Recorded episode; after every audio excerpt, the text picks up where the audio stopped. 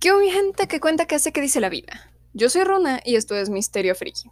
Hoy les quiero hablar de Yakuza Kuno Neverland, un anime que a mi parecer fue bastante bueno.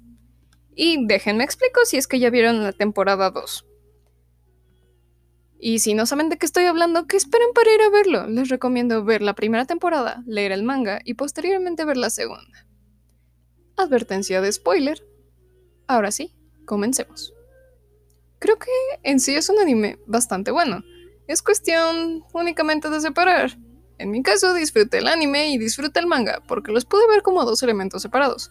Si los vemos de una forma que uno dependa de 100% del otro, eh, la segunda temporada no está tan mal, excepto por el final, que simplemente se me hizo muy rápido. No me gustó que se comieran personajes y se brincaran arcos de la nada. Ah, algo que sí puedo rescatar es que me gustó que tuvieran un final feliz, porque eso es lo que yo quería cuando terminé de leer el manga por primera vez.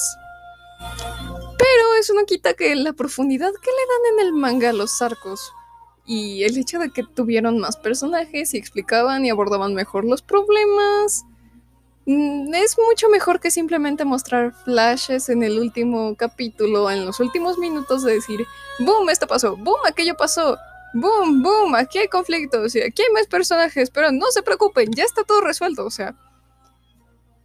Eh, creo que eso es lo que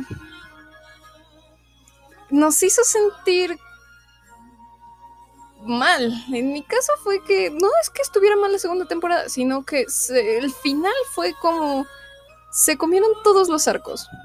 Ya les dije, lo que podemos rescatar es que tuvieron un final feliz y eso era lo que yo quería.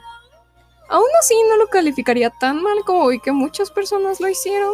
Simplemente si tomamos el anime y el manga como elementos separados, creo que son bastante disfrutables los dos. Algo que quiero aclarar es que no todo tiene que ser malo porque no se apega completamente a su manga o a su libro o a su historia original. Creo que sí podemos tomarlos como elementos separados, está bien que ambos existan y ambos son buenos a su manera. Bueno, esto ha sido todo por el episodio de hoy, y espero que les haya gustado. No olviden seguirme en Instagram, donde subo sinopsis de animes, series y películas, entre otros. Me encuentran como arroba runa-grides, y mis intentos de fotos aesthetic es Runa Amelie. No lo olviden, yo soy Runa, y esto fue Misterio Friki.